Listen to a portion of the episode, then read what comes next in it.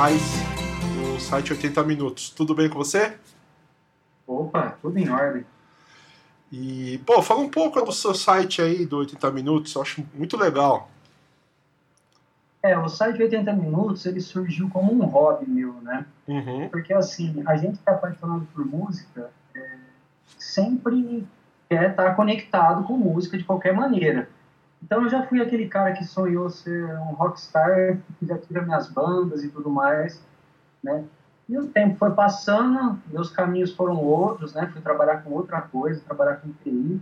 Uhum. E eu, eu, sempre tive esse objetivo. Eu queria fazer um, um, queria ter um espaço, criar um espaço em que eu e outras pessoas, qualquer pessoa, que nós pudéssemos falar de música, propagar música de qualidade. Sim. Né? Fazer avaliação de álbuns, é, enfim, resenhas. Depois o site começou a, a, ter uma boa aceitação, a gente abriu espaço para entrevistas também, fizemos já entrevistas com bons artistas aí do meio musical, matérias também, nada relacionado a fofoca, site de fofoca, nada disso. A gente quer ajudar a propagar música boa. E ah. qualquer pessoa pode entrar no 80 minutos, avaliar um álbum, seja dando uma nota ou fazendo uma resenha de um disco que ele considera bom. Não, as, as resenhas são, são excelentes, eu gosto bastante do, do site. E é engraçado que foi um amigo meu que indicou, né, que ele é fã de progressivo e tal, né? E aí, beleza, eu comecei a ler e. Só que assim, é, do Paul McCartney é difícil a gente ter críticas que não sejam, por exemplo, dos discos clássicos, por exemplo, do Band of the Run, ou do disco mais recente que ele lançou, né? E eu, e eu percebi que lá no 80 Minutos, acho que você já cobriu quase todos os discos, né? Você já resenhou, acho que a maioria, ou, ou todos, né? É, é que assim, a minha relação com o Paul McCartney artista é, é de, desde criança, né? O meu pai ele era músico, colecionador de discos de vinil, uhum. né? Então eu, come, eu cheguei até os Beatles através dele. Aí eu e, pra, e eu não me contentei só com os Beatles, me tornei um Beatlemaníaco uhum. e depois eu fui explorar a carreira solo do, dos ex-Beatles, né? E a do Paul foi a que mais me impressionou. E é verdade, eu, eu resenhei a, a carreira solo do Paul inteira, só não passei pelos discos de música clássica, né? Uhum. Pretendo ainda fazer. Uhum. E ainda pretendo resenhar alguma coisa de projeto paralelo que o Paul tem também, né? Lá que tem alguns discos legais e tal. Mas eu chego lá. Tem ah, muita sim. coisa boa pra já. É, então, e aí a gente, a gente começou a trocar uma ideia de falar sobre a carreira solo, né? E sim. aí, só que são muitos discos, né? É, é, muita coisa. Então a gente podia dividir isso aí em blocos e vamos tentar cobrir do, de 1970 até 80. Que é legal que fica do McCartney até o McCartney 2 assim, vamos passar pelos wings, vai, vai, vai render, o papo vai ser legal. É, vai render. E, e, é legal a gente, assim, revendo, né? Porque eu também sou bitomaníaco e sempre fui ouvindo a carreira solo. E sempre gostei mais da carreira do Paul, né? Só que a gente, mesmo os fãs, pelo menos eu falo por mim, a gente tem ali alguns clichês, né? Os lugares comuns, né? Ah, então o Paul faz melodias bonitas, o John Lennon ele é esse cara pacifista e tal, né?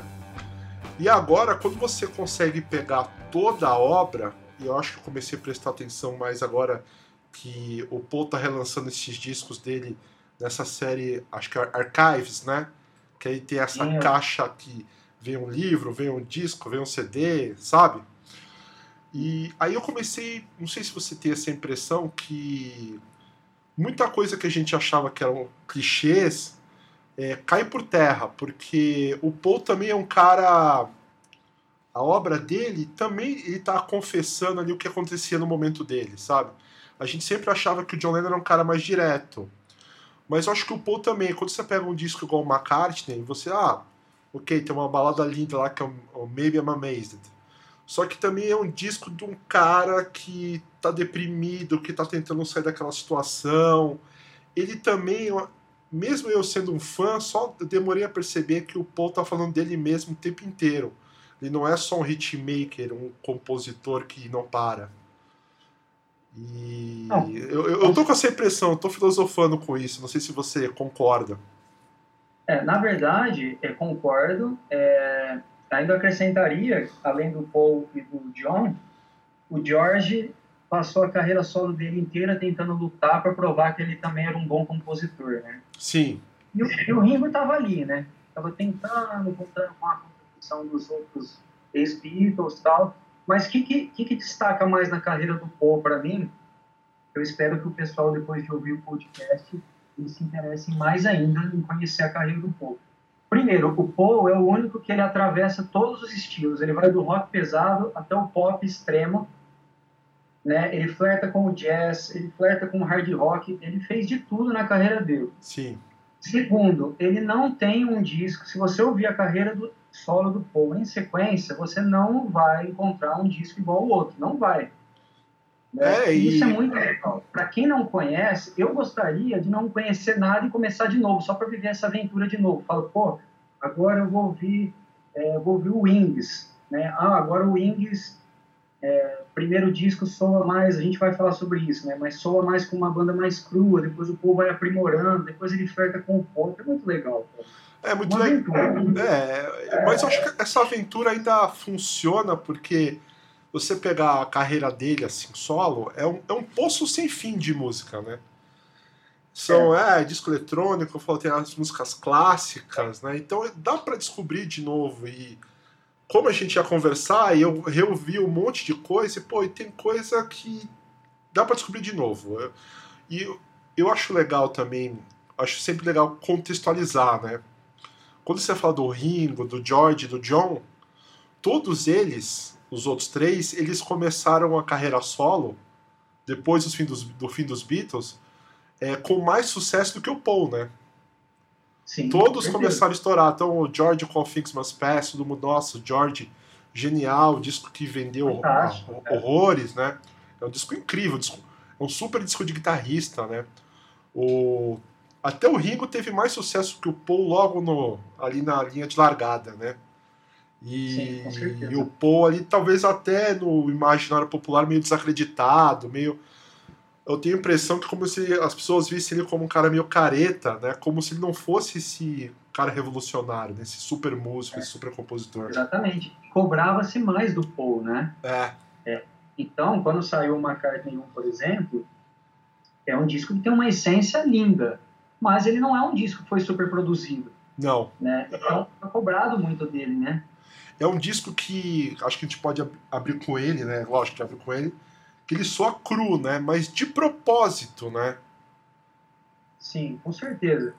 Na verdade, o Paul, o Paul nesse período aí, eles, todos os Beatles, na verdade, eles estavam enfrentando dificuldades. Ninguém queria trabalhar com as músicas dos outros Beatles. Cada um queria trabalhar com as suas músicas no final aí dos Beatles, né?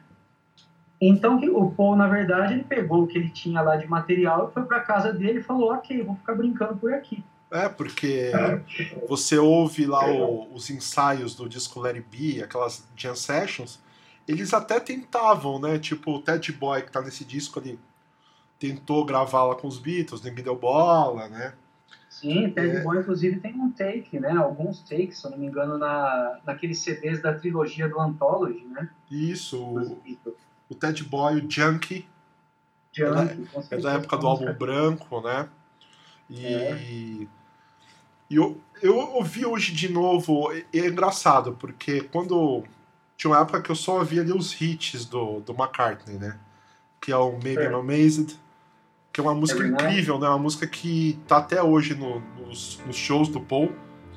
Fantástico. E, né? acho que tem o solo mais legal, um dos melhores solos que ele já fez e Every Night e o Junk, né? São músicas que eu, eu ouvia, mas hoje, é, mesmo as canções que tem muita coisa instrumental, eu gosto cada vez mais desse disco. Esse disco aqui, uma pequena obra-prima que parece que merecesse ter mais reconhecimento. É, com certeza. A balada de abertura, por exemplo, The Lovely Linda, bonitinha a música, agradável, né? É. é a, aquela Will Be Something é muito legal também, né? Que é como se fosse o Paul brincando ali com um riff e tal. É uma Bom, coisa meio. coisa legal. Você falou, Mas é uma coisa meio de blues, né, mas no por blues no violão, né? Sim, com certeza. Das instrumentais, por exemplo, aquela parte que são duas, né? Hot as Sun e Glasses, uma melodia bacana. É muito muita legal. coisa ali. E você vê, é, ele, é, apesar de as pessoas acharem que ah, ele é só um músico hitmaker, mas, pô, Glasses, é, ele tá tocando os copos ali, né? Fazendo sons ali com aqueles copos meio cheios e tem um climão, assim. É um disco um pouco experimental, né? E é uma coisa meio que ele brinca aqui, ah, porque eu tava meio, meio doutor, é, professor Pardal, né? E se trancava no estúdio e fazia tudo, né? É, e a gente não pode esquecer de mencionar, para quem não conhece tanto, esse é um disco puramente Paul McCartney. Ele fez e compôs, cantou e gravou tudo. Tudo. Né? No máximo tem um back vocal da Linda ali. Então, pô, é brilhante. É brilhante, é brilhante esse disco e ele é muito bonito, né? Ele alguns músicos consideram tipo uma lição de casa, né? Tipo, ó, se você quiser gravar um disco sozinho, faça como o Paul fez. Sem dúvida.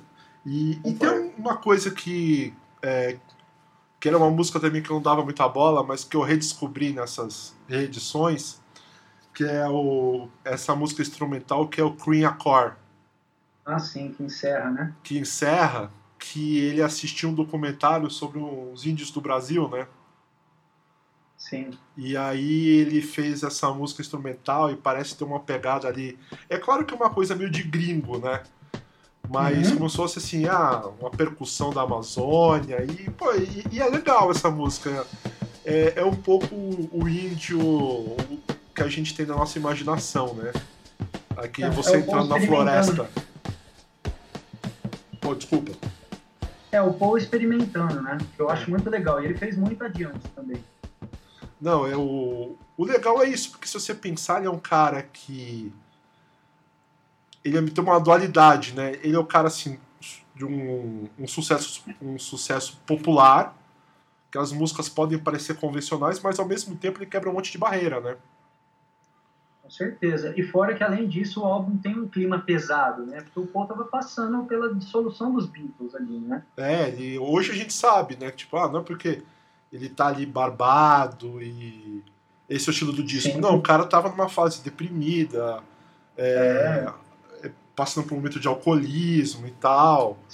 E então, a se Linda, você pegar, pegar esse conceito, você saber que ele tava passando por isso, e encaixar isso com o clima das faixas, né? Por exemplo, Man We Was Lonely, que é uma faixa meio country, assim tal, mas tem uma letra pesada, sim. né? É, Every Night tem uma melodia triste. A É, própria Junk, Junk. é. Porque então, no, no Every Night ele fala, né? Que tipo, ele não quer sair da cama, né? Exatamente. E isso, pô, está de depressão. E aí quando você coloca isso no contexto, pô, o cara ah, espremeu aquele sofrimento e fez essa obra-prima aqui. Exatamente. E aí você pega, por exemplo, Maybe I'm Amazed, que é praticamente um, uma declaração, um agradecimento à Linda, né? Então Aham. você passa por todo esse momento denso durante a audição do álbum e ele quase encerra com Maybe I'm Amazed, que é muito legal. É muito legal. Eu, eu acho legal também porque o Maybe I'm Amazed. É, pa- eu acho legal isso do, do Paul, né? Ele, ele vem fazendo isso desde, os- desde os Beatles, né? Mesmo as canções mais populares têm coisas revolucionárias, têm coisas diferentes, né? Então, Maybe I'm Amazed parece que vai acabar e ela volta com o solo, ela tem coisas diferentes ali. E isso porque é o grande hit do disco, né? Sim, certeza. E. Bom, acho que a gente pode dar sequência aqui. Acho que a gente já percebeu que o McCartney 1 é um dos favoritos nossos, né? É, com E, certeza. e- Bom, e aí a gente tá falando, né? Que ele tava nesse momento aí da. Logo a... seguinte à separação dos Beatles, né? Porque o It Be, que é o último disco lançado, foi lançado praticamente junto com o McCartney, né? Que até tem uma Sim. polêmica ali, né? Aquela história que ele lançou o disco e já divulgou que os Beatles tinham acabado. Exatamente. E tem todo, tinha toda uma estratégia comercial por detrás. Então o Paul atravessou tudo. O John Lennon estava planejando também um disco solo, mas o John Lennon segurou por questão aí do, do fim do, Beatles. Então o Paul atravessou todo mundo. Isso deixou o John Lennon meio magoado aí. É, isso. Isso foi. Parece hoje uma briga meio de ego, né? Porque o John falou, pô, eu fiz, como é que. Eu, eu montei a banda e você que é. fala que acabou, né? É, Exatamente. Eu terminei antes, mas. Isso era só. Isso é só um capítulo desse divórcio doloroso, né? Porque a gente continua no, no Ram, que é o disco seguinte. Que esse é o meu favorito, esse é o disco do meu coração. O Ram, é, o disco olha, de 71, é o meu esse favorito de todos. É, eu preciso te dizer que o Ram foi o primeiro disco do Paul McCartney que eu tive em CD. Tá. Tá? Eu tinha, meu pai tinha tudo em vinil, tal, aquela coleção toda. Aí a gente fez aquela transição do vinil para o CD. E o Ram foi o primeiro CD que eu tive do Paul. Eu ouvi até gastar. Tá? Ah, esse, esse disco é lindo demais. É fantástico. Na verdade, o Ram é o Paul dizendo assim: ó, ok, os críticos querem um CD de qualidade produzido, um CD como deve ser feito, não querem uma produção caseira. Aí o Paul foi para Nova York, fez uma audição aí com o pessoal, escolheu um guitarrista, um baterista, tal, tal, e gravou um disco de primeira, cara. Eu também acho. Eu, eu gosto muito do, da sonoridade do disco inteiro. Acho que no conjunto dele, ele soa é que é meio misturado, né? Porque são canções que ele fez na Fazenda da Escócia, tem um aspecto caseiro, assim, no coração da música, mas a sonoridade é incrível, né? O, o baterista que ele contratou, o Dave Espinosa, ele gravando em Nova York, é engraçado isso, que misturou tudo, né? São músicas de coração do interior que ele gravou em Nova York. Exatamente, e soa desse jeito, né? E soa... soa como produções, é é. E, inclusive aqui a gente tem, tem também como destaque que algumas faixas elas foram assinadas não só pelo Paul, mas também pela Linda, que inclusive divide os vocais com o Paul em várias faixas, fez um bom trabalho também. É, é, é engraçado porque quando a gente pega a discografia, tem coisa assim que é, é, é acreditada ao Paul com os Wings, só Wings, né? Mas é o, o Ram é o disco que ele é acreditado como de Paul e Linda McCartney. E é. eu, eu gostei muito do que ele conseguiu fazer ali, porque a gente sabe que ela não era uma cantora profissional. Mas eu, eu gosto do que ele conseguiu produzir com as harmonias dela. Acho que tem uma sonoridade Paul e linda, que é muito bonita e que está no auge aqui no Ram. Concordo. E, e quando você falou do CD, é, o, o que eu tinha e quase furou foi o vinil, né? Porque eu tinha os outros discos do Paul, eu via lá as coletâneas, deixava rolando, né? Mas alguns trabalhos era mais complicado ouvir o disco inteiro, né? O Ram não, eu deixava ele tocando o dia inteiro, rolando, rolando ali no, no vinil, só virava o disco para ouvir, ouvir o que tinha depois, mas a sequência, como as músicas se misturam, porque eu gosto disso do Paul, porque, igual você falou no começo, ele é um cara que transita em vários estilos, né? Então, quando ele joga um monte de ideia nas músicas, um monte de ideia, ideia nos discos, dá muito certo. Ele vai, vai muda e vai e volta. Porque é o que acontece aqui, por exemplo, no Uncle Albert. Que é uma música que vai mudando o tempo inteiro. Sim, foi um single que vendeu bastante. O Paul conseguiu números expressivos com o Uncle Albert. É uma música que, que essa Uncle Albert eu lembro de ouvir na, no rádio quando era criança, na, sabe? Na, quando você vai no dentista, toca lá na Alfa, na Antena 1. E é engraçado, né? Uma música bem maluquinha e que é um super sucesso, super hit, né? Muito legal, com certeza. E... É, o, o que eu destacaria também aqui no Ram é que essa fase é a fase onde os Beatles começam a trocar um pouco de farpas entre eles, né? Então o Paul começa a atacar um pouco o John Lennon diretamente, nem indiretamente, mas por exemplo, John Lennon ficou muito insatisfeito primeiro com a imagem de capa, não sei se todo mundo sabe disso, mas aquela foto do Paul segurando os chifres de um carneiro assim, tanto que o John Lennon no, no disco Imagine, ele fez a mesma coisa segurando as orelhas de um porco, né? É. Então, tem isso, fora que também o John Lennon recebeu como um ataque pessoal as faixas. A Brilhante, Too Many People, que é brilhante, né? Fantástico. Dear Boy também, John Lennon não gostou muito, parece que ele achou que foi direcionada para ele e tal, ou deixou meio aberto. Então isso começou a gerar um certo conflito aí, tanto que o John Lennon acabou respondendo no disco Imagine também, né? É, mas aí o John já pegou pesado, que foi lá no How Do Sleep, né?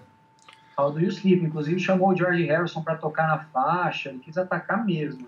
Né? É, mas aqui, assim, o, o Paul ele foi mais polido, mais educado, né? Mas Exatamente. o Too Many People é, é que tá falando, né? Tipo, ó, ele tá falando, ó, você quebrou sua grande chance em dois, né? Você quebrou o que tinha de bom, né? E Isso, você fica pregando para as pessoas e. Isso, essas pessoas não são como eu sou. Enfim, tipo, é, o Paul atacou diretamente, mas ele foi educado, vamos dizer assim. É, ele foi educado e só que eu acho que é engraçado isso, porque quando a gente vê a história do, do fim dos Beatles, que o, até ali o, o, John Lennon casar com a Yoko Ono, ele era um cara casado com a Cynthia Powell. E ele Sim. vivia uma vida suburbana, né? E tudo que os Beatles, assim, é, começaram de revolucionário, assim, o motor inicial era o Paul. Ah, ele era o cara solteiro que morava em Londres, então ele teve o conceito Exatamente. do Sgt. Peppers, ele teve o conceito do álbum branco, um monte de loucura, né? Quando os Beatles acabam, o Paul se recolhe e o John vira aí um símbolo da contracultura. Só que nesse, nesse monte de entrevista que o John Lennon dá, ele fica destruindo a imagem do Paul, né? Como se o Paul fosse um grande careta, um grande picareta. É o que ele faz no How Do Sleep, né? Ele fala que a única coisa é. que você fez foi Yesterday. E isso manchou Exatamente. muito a imagem do Paul. É, e isso, às vezes, o John faz isso assim, de uma maneira tão agressiva que parece que o John Lennon tá querendo até chamar a atenção, né? É. É engraçado. Diminuir o Paul para chamar a atenção. Ele foi muito agressivo, assim, e eu, eu imagino que isso na época deve ter afetado muito o imaginário das pessoas, né? Porque o John Lennon ele era um símbolo de anos 70, ali, de hippie, e muita gente ali, fãs antigos, assim, no imaginário popular, devem ter visto o Paul como um cara babaca. Sim, como um vilão, por como, exemplo. Como o vilão da história, né? Um cara que só pensa na grana, né? E no mínimo Exatamente. a gente dá para falar que os dois tinham pesos iguais. E parecia que ó, o John Lennon puxa, difamando tanto o Paul assim, deve ter arranhado muito o aspecto pessoal e de imagem. Com certeza, eu sou um admirador da obra do John Lennon também. Mas, por exemplo, é, quem defende muito o John Lennon fala que é, os Beatles começou a, eles começaram a brigar entre eles quando o Paul tomou as rédeas depois da morte do Brian Epstein, então mas na verdade o Paul assumiu as rédeas dos Beatles porque senão os Beatles não iriam para lugar nenhum, eles iam ficar estacionados. O único líder ali era o Paul. É, e ele era o, o cara que iniciava, ele era o cara que ralava mais, ele que iniciava, né? Porque o John perdia interesse rápido nas coisas, né? Exatamente. E, de certo modo, assim, tipo, se a segunda metade da carreira dos Beatles é a mais interessante e elaborada, foi porque o Paul carregou o piano. Com certeza. É, é, começou a experimentar mais. Começou né? a experimentar mais. É claro, claro que o John Lennon tinha outro tipo, tipo de personalidade, né? As coisas fluíam mais rápido para ele. E ele tinha um espírito quase é, pré-punk, né? O John Lennon era punk e nem existia o punk, né? Ele não queria ter Exatamente. tanto trabalho com as coisas, ele queria uma coisa mais crua. E tudo que as pessoas acham admirável no fim da na segunda metade da carreira dos Beatles, que é pós Sgt. Peppers, foi o Paul que fez e acho que até hoje não tem esse reconhecimento. Essa é a impressão que eu tenho. Eu sei que eu vou ser linchado na rua, mas eu acho que o John Lennon ele perdeu o interesse, ele não, ele não tinha histórias que ele não gostava de se alongar muito, alguns processos de gravação e tal. E é onde o Paul mandava, né? Conseguia fazer muito mais coisas, tocar mais instrumentos, produzir melhor, né? Certeza. E e esse disco aqui ainda tem outros sucessos, né? Tem aqui outro que é o outro sucesso que é o Backseat of My Car, que é a música que fecha o disco, que é uma música bonita Adoro. também. Adoro. Adoro. E uma balada Pode falar. Eu destacaria também é, a faixa Ram On, Sim. Né, que é tipo uma vinhetinha com o Paul, assim, só Então, cantando melodia bacana, tá muito legal. Fiz umas experimentações vocais que estavam bem legais. Né? Dear Boy, que é uma faixa mais densa, né? E eu gosto muito também de Heart of the Country, que eu também gosto. daquilo que você falou. Que é uma... Retiro, na Escócia, do interior e tal. Mas que é o rocão, né? Você vê que é gravado ali com com garra no estúdio, né? Ele não soa cru igual o McCartney, né? É um disco, um, um rockão. E eu adoro Exatamente. também o of Country, o It Home, também são muito legais. E, e o Run On, eu achei legal porque nessa turnê de 2010, o Paul tocava um trechinho em alguns shows. Ah, e aí, e aí no, no, show de Porto Alegre, ele tocou um pedacinho e eu falei, nossa, agora eu posso morrer. Porque eu nunca imaginei o Paul cantar, tocar essas músicas aqui ao vivo, né? E eu amo o Ram. Esse disco é, é lindo. É, isso, isso porque a gente ainda tem outras faixas que também têm o mesmo poder, né? Uhum. Por exemplo, Moonberry Moon Delight é muito legal, o vocal do Paul, né? uma faixa diferente, ousada, eu gosto muito. É. é ah. E gosto muito também, gosto muito. Qual? É que deu uma cortada. Isso, é, gosto muito. Long Hair Lady. Ah, Long Hair. É, toda. Esse disco inteiro eu gosto. Inteiro. É. Ah, isso, isso também, sem a gente falar, sem esquecer de mencionar, que a faixa, um dos hits do Paul, que é Another Day, saiu, é das sessões do Run, né? Saiu é. como single. E, esse, e, e Another Day, além de ser um super sucesso, ele tem aquilo que a gente falou da, da essência do disco, né? Que parece ter uma pegada assim country ou de interior meio acústica, mas é uma canção super bem gravada. Se você prestar atenção, tem uma série de elementos ali, de vocais, é, um, é uma canção super trabalhada. Ela parece simples, mas ela é muito trabalhada, é, é lindo. E combina muito com esse disco, né? Combina muito, com certeza. E a letra também remete àquele retiro que o Paul fez, né? A letra trata muito sobre isso. Sim. É engraçado, né? Porque o, enquanto o John fazia coisas assim, tipo, mais universais, né? De do sentimento humano é legal, por exemplo, na Notre Dame, que o Paul fala assim de pessoas comuns, né, de pessoas da vida do vida cotidiana, né? Eu gosto disso. Eu me sinto representado quando ele fala assim das pessoas, sabe? Tipo, o cara que trabalha, o cara que não sei o quê. Eu me sinto mais conectado com a obra dele, assim. Com certeza. Somos dois. Bom, vamos dar sequência aqui. Aí o Paul já tinha passado por essa coisa de fazer disco sozinho, mas um pouco cru.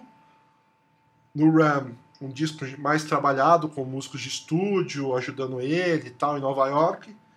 E aí ele vai partir pro projeto Wings, que é uma coisa é aí que toca no seu coração, Wings. O surgimento dos Wings. O Paul ficou com vontade de fazer uma nova banda. De ter uma banda, né? Ele sentia isso, que tipo não tinha interação, né? Porque ele ia lá, contratava os caras tal, mas ele, ele sentia falta. Acho que ele sente até hoje, né? De, Sim, de, é, conexão com a banda. Ram, é, a maioria do pessoal que trabalhou no Ram acabou sendo como músico de sessão, né? Músico de estúdio. E o Paul queria um pessoal para acompanhar ele, uhum. né? E aí ele levou esses caras lá pra, pra Inglaterra, né? Pra começar esse projeto lá. E o primeiro disco que ele fez foi o Wildlife que ele tinha uma ideia de fazer um disco rápido ali, acho que ele ouviu falar que o Bob Dylan gravou um disco rápido, compôs e gravou um disco rapidamente, ele tentou fazer isso com os Wings. Exatamente, quis meio que soar, soar em estúdio como um trabalho ao vivo, né? Uhum. Só que ele também não quis trabalhar muito nas composições. E para mim, é o, é o grande detalhe, assim, vamos dizer, negativo do Wildlife. Então, é o meu disco, é o disco menos curto do Wings. É. Tem o seu valor, claro, com certeza, mas ele. Acho que ele foi um pouquinho. saiu um pouquinho cru demais. Eu também.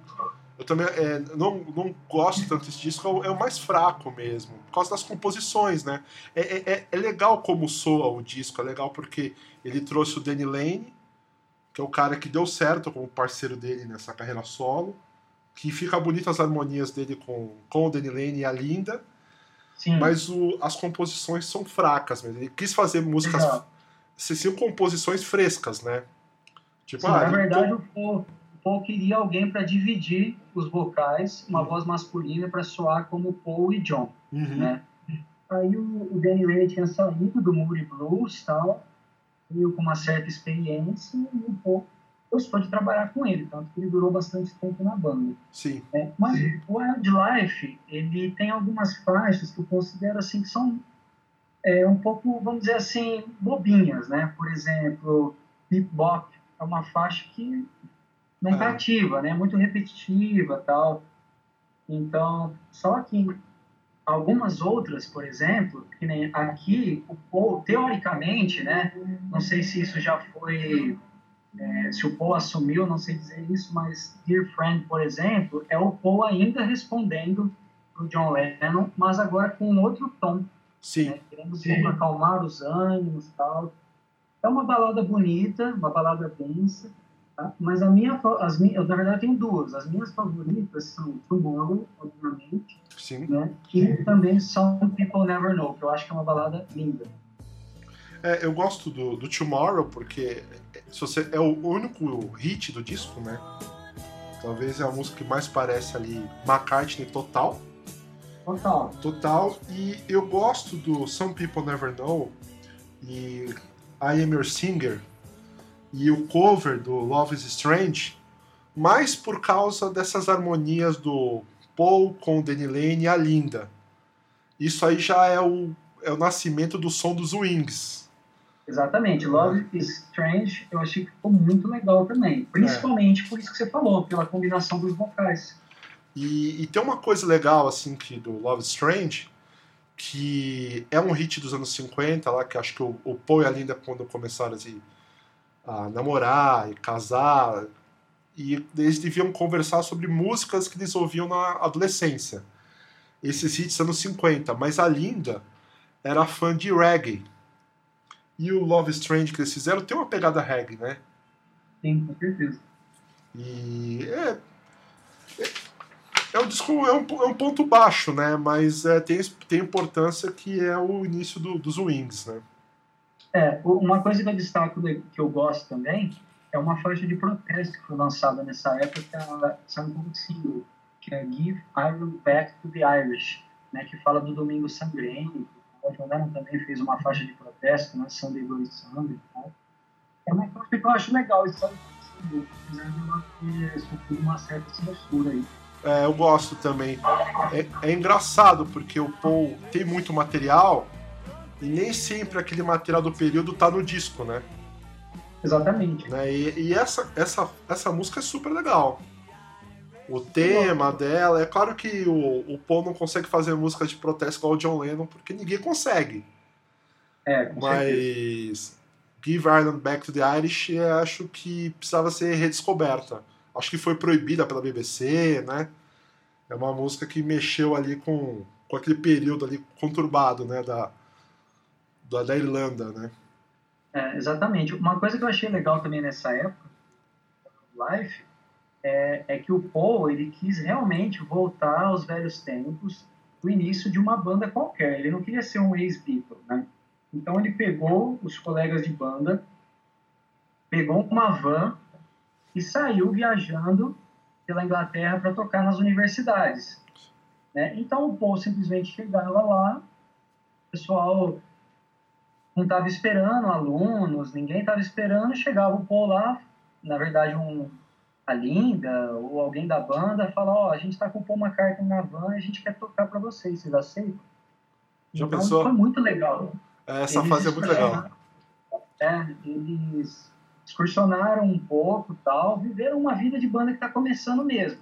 Isso serviu bastante para o entrosamento dos Wings, né? Sim. Só que, que talvez, se eles tivessem feito isso antes de gravar, de lançar o disco, talvez o disco teria, teria maturado um pouquinho mais, sabe? É, pode ser, porque nessa coisa igual do, do single do Give Ireland Back to the Irish, é, tinha faixas que saíram como single na época, coisa que eles tocaram ao vivo, que são muito mais interessantes do que esse disco. Exatamente. Né? Acho que o The Mass, coisas assim que estavam soltas, que saíram como compactos, muito mais interessantes que esse disco que fizeram às pressas. É, The Mass é muito legal também. The Mass é muito legal. E aí a gente chega aí nessa. A curva vai subindo, que é o próximo disco, que é o Red Rose Speedway. Que eu confesso que é um disco que eu nunca ouvi muito. Tá, eu gosto bastante. O Red Rose Speedway já é o Paul McCartney pela primeira vez na carreira dele tendo que provar que ele ainda era bom. É. é a concorrência era forte, né? Exatamente. Tanto que o disco Red Rose Speedway, ele, ele, a gravadora exigiu que ele fosse lançado como Paul McCartney and Wings. Né, ah. Para tentar aí alavancar as vendas, né? Uhum. E aqui no Red Rose Speedway é o Paul McCartney, enfim, emplacando uma música que é considerada um clássico da carreira do Popo, que é My Love. Até hoje, né? É uma, uma música super executada, é, toca muito ainda, tá nos shows, né? Depende do show, né? Tem show hoje que ele toca Maybe My Maze ou ele toca My Love. É, e, maravilhosa. E é uma canção incrível, né? Uma música que ele fez pra Linda e aí tinha aquele guitarrista lá que era do Joe Cocker, lá, como é que chamava lá, que fez o solo. O cara pirou no solo e o povo falou, não, pode deixar. Não, e o solo é maravilhoso, né? É, o solo é maravilhoso. Essa, essa é, acho que é um, é um ponto alto. Acho que talvez seja. É difícil escolher uma música mais bonita do Paul dos anos 70, mas acho que My Love é uma, tem um aspecto de, de rádio, de big hit. Sim, uma é, forte candidata, com é, certeza. E ela soa muito bem ao vivo, né? Soa muito bem ao vivo. Exatamente. E tá nesse disco aqui, né? E na mesma, nas mesmas gravações também ele compôs o.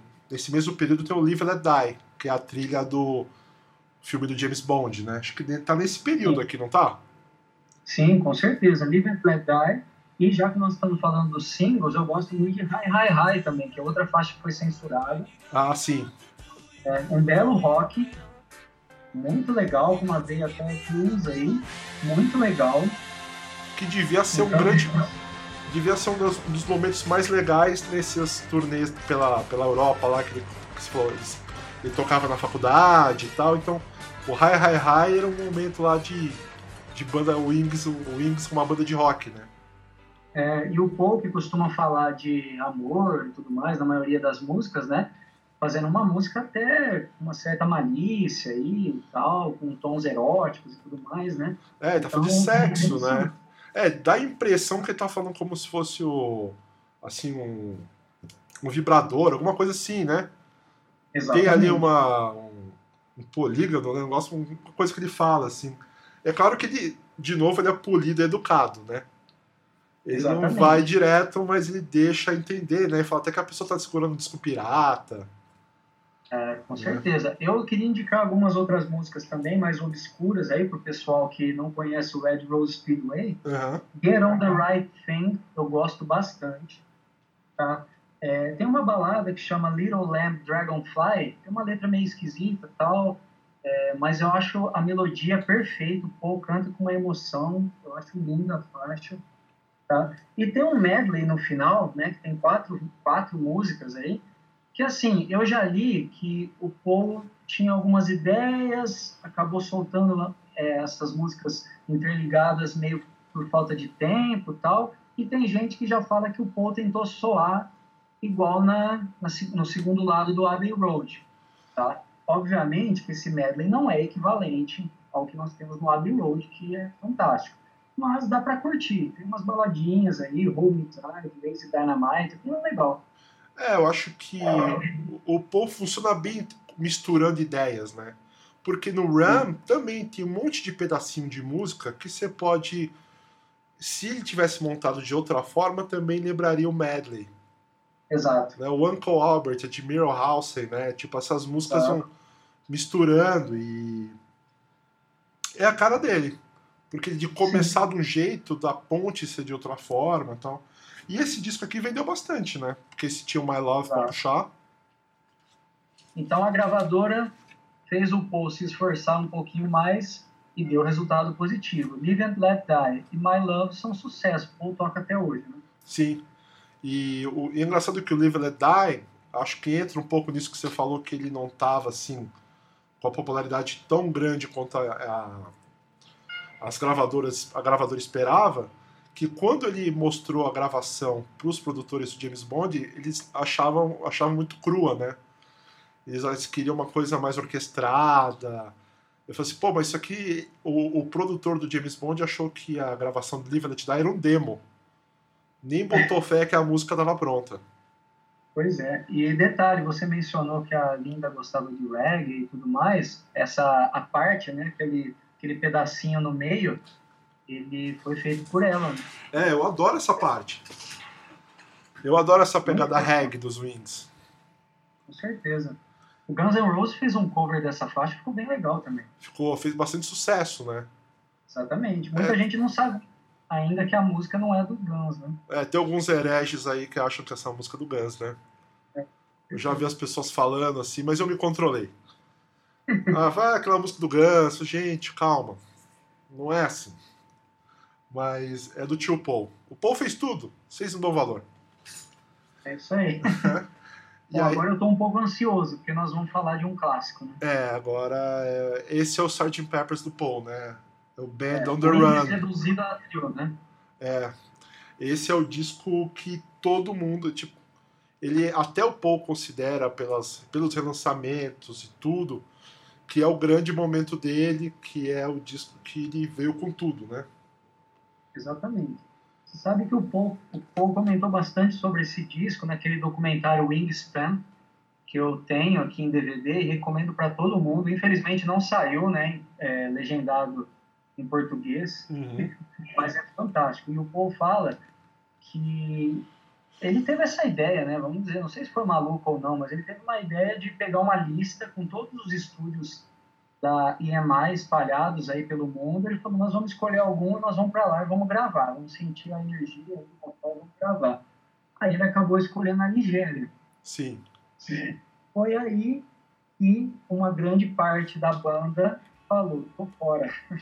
Então a banda acabou sendo reduzida ao Paul, o Danny Lane e a Linda.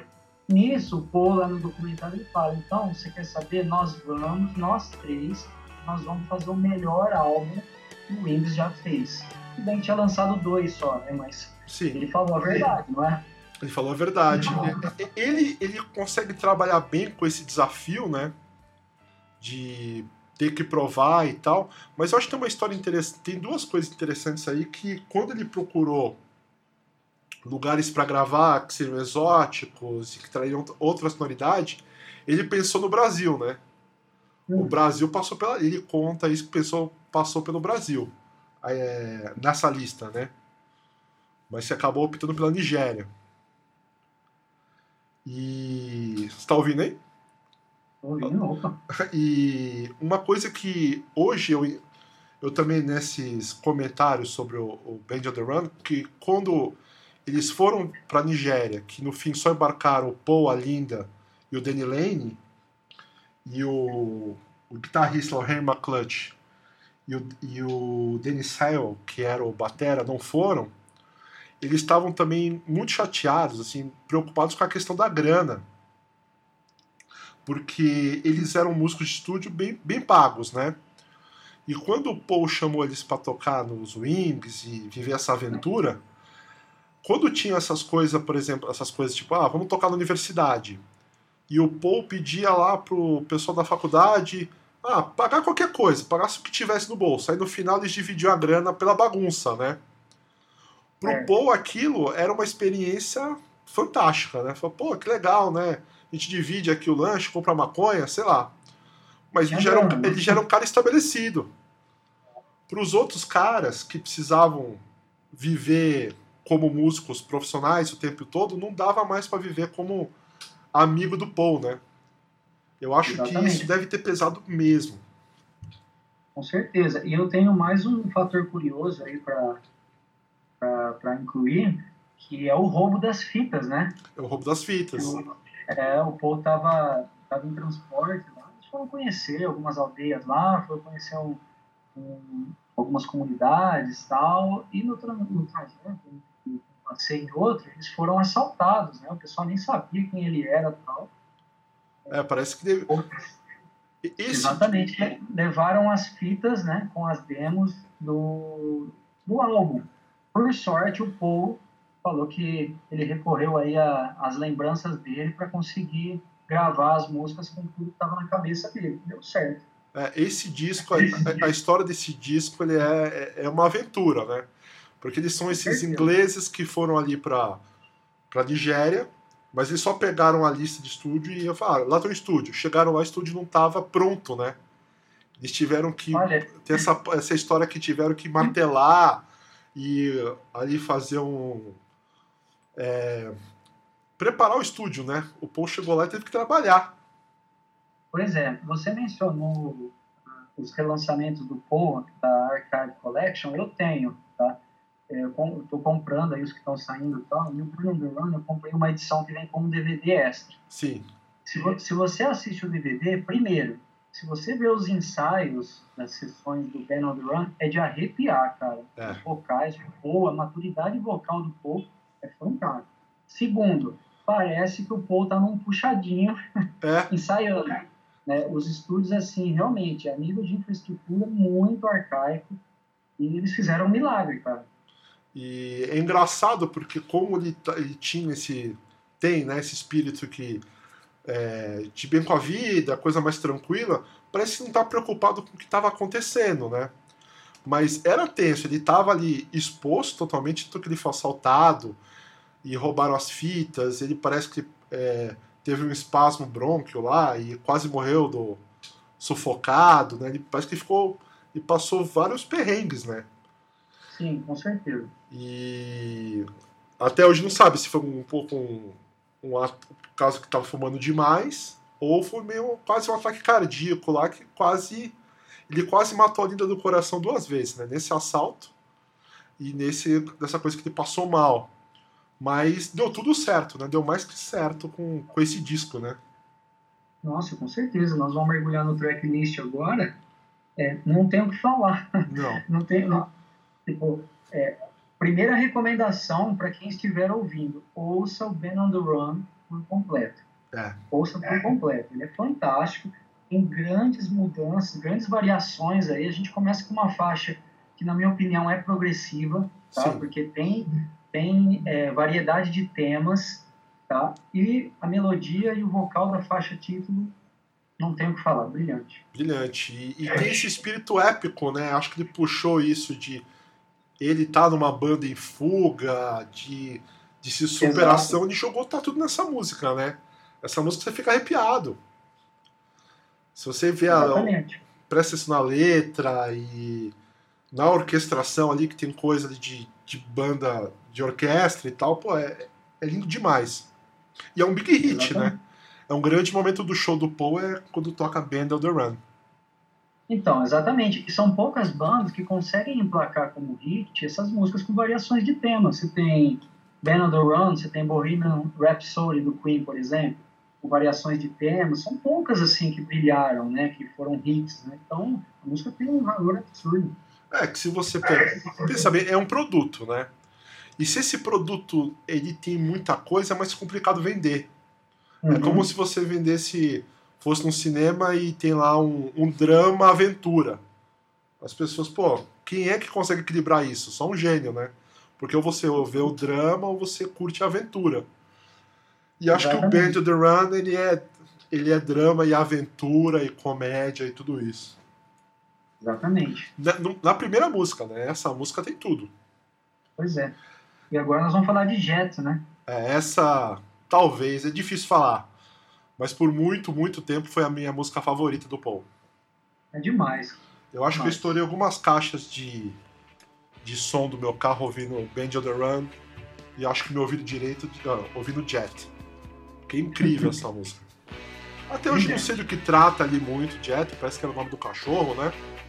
Uhum. E, mas, nossa, é uma música que também funciona bem ao vivo. Acho que uma das músicas que o Paul mais tocou ao vivo, né? Sim. Porque ela teve presente aí nas turnês dos Wings, na, dos anos 90 e 80. Jet é incrível. Acho que é legal, né? Os Beatles ali, agora em carreira solo, nos anos 70, utilizando coisas que eram bem do período, né? Então todos os os quatro usaram, usaram muito metais, né? E Jet Sim. é uma, uma chuva de metais. Sim, com certeza. Uma melodia perfeita. E aí tem Bluebird, que também é linda. Uma baladinha meio folk, né? Bonito pra caramba. É a cara do Paul, né? Essas músicas no, no violão, né? Com certeza. E Mistress Vanderbilt, que agora também, desde 2010, está na, na, no set list da turnê e é muito legal ver isso ao vivo, né? Muito legal. Com E, certeza. Pô, esse disco tá muito presente nas turnês do Paul, né? Porque depois tem Let Me Roll It, que também é Nossa. um, é um rockão Fantástico, é um rock blues fantástico. Cara. Nossa. e tá nas turnês, e aí é até o momento que ele toca guitarra, né? Daí você, Sim. tipo, a terceira música, ele vai lá, pega a Les Paul, ele Pega desse pô. brinca ali de Jimi Hendrix no final, É, e o refrão? Ah, e parece que é outro recado pro John Lennon, né? Mas Exatamente. dessa vez deixa eu girar meu coração até você, né? Ele tá abrindo os braços pro, pro John Lennon. Com certeza. E de Let Me Roll It pra frente, você percebe que o Paul começou a incorporar nas faixas alguns elementos que ele trouxe da África, né? Alguns sons de percussão, assim. É, Mamônia tem, tem uma sonoridade bem interessante, uma faixa acústica bem bonita, com uma melodia linda, né? É, eu gosto bastante de- dessa música. E a, e, a, e a mensagem também, né? Porque no Wildlife ele também tinha essa preocupação de ecologia e no Mamune a volta, né? E tem esse outro clima aí de, de percussão, de, de África. Quando você entra ali no, no lado B do disco, que são músicas menos conhecidas, também só tem faixas incríveis.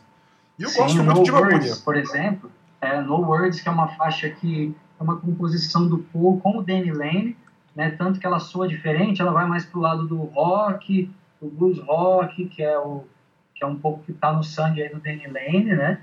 Então ela destoa um pouquinho do que eu falei, mas depois, na hora que volta para as demais faixas, volta novamente para esse clima. né? E as vozes combinam, né? Muito. Muito. E depois a gente passa para Helen Wills, mas essa tem uma diferença, né? Tem um disco em inglês, acho que não tem, né?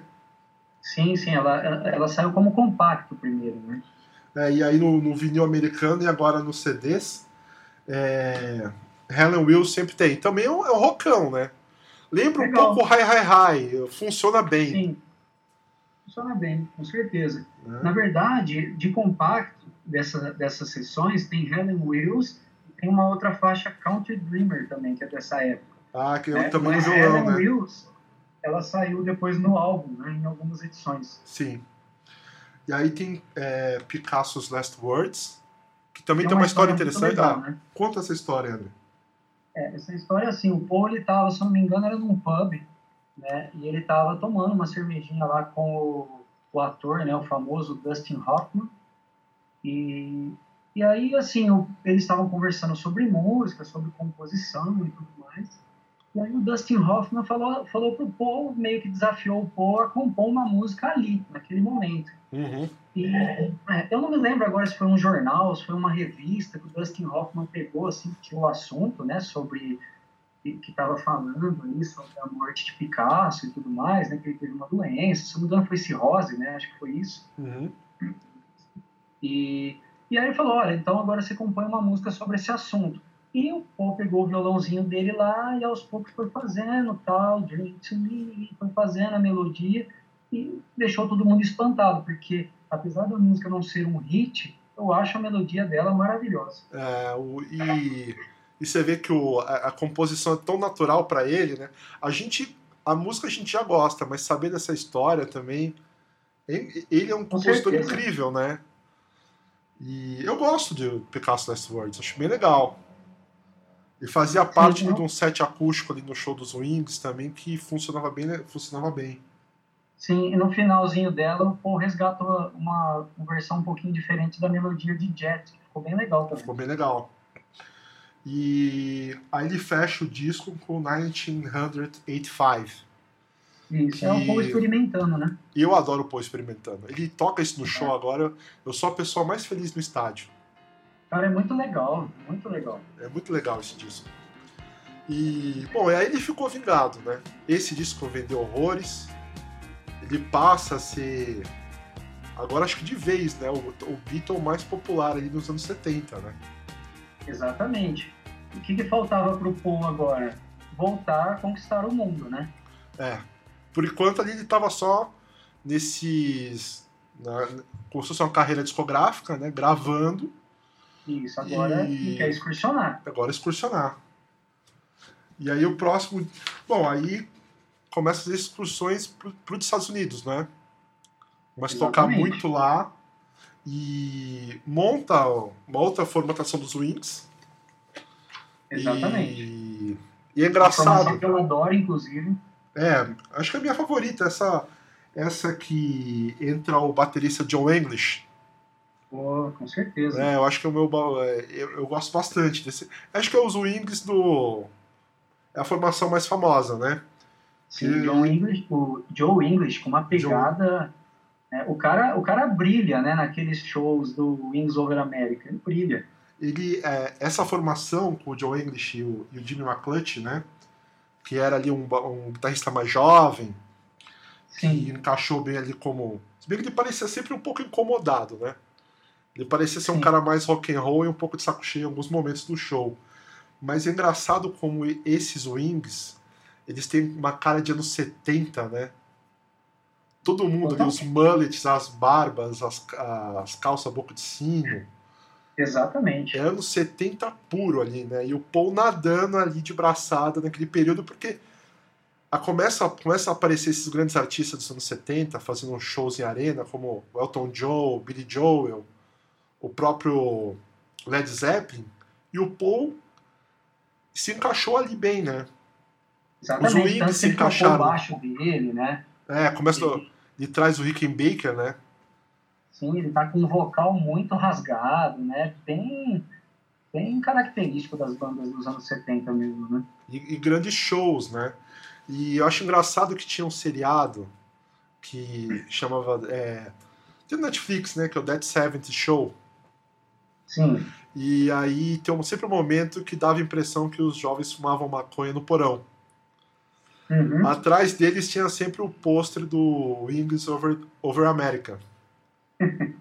né? Falei, pô, então, se esse pôster tá aqui, os Wings foram uma banda importante dos anos 70.